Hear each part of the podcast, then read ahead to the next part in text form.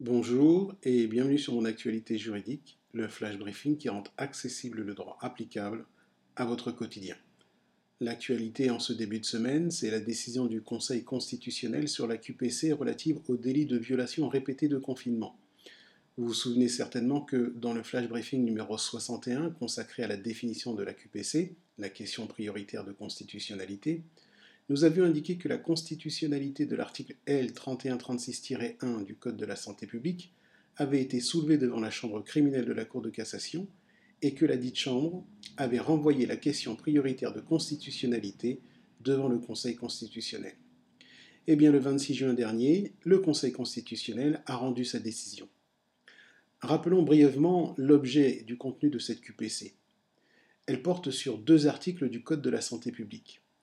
Le premier est l'article L3131-15, deuxièmement de ce code, qui dispose que lorsque l'état d'urgence est déclaré, le Premier ministre peut, par décret réglementaire et afin de garantir la santé publique, interdire aux personnes de sortir de leur domicile sous réserve de déplacements strictement indispensables aux besoins familiaux ou de santé.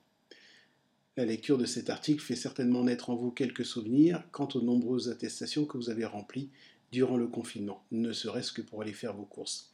Mais revenons au deuxième article. Il s'agit de l'article L3136-1, quatrième alinéa, selon lequel une personne verbalisée, à plus de trois reprises, dans un délai de 30 jours, pour violation des interdictions ou obligations édictées dans le cadre de l'état d'urgence sanitaire, c'est-à-dire notamment le non-respect de l'obligation de confinement visé à l'article L3131-15 encourt jusqu'à 6 mois d'emprisonnement et 3 750 euros d'amende.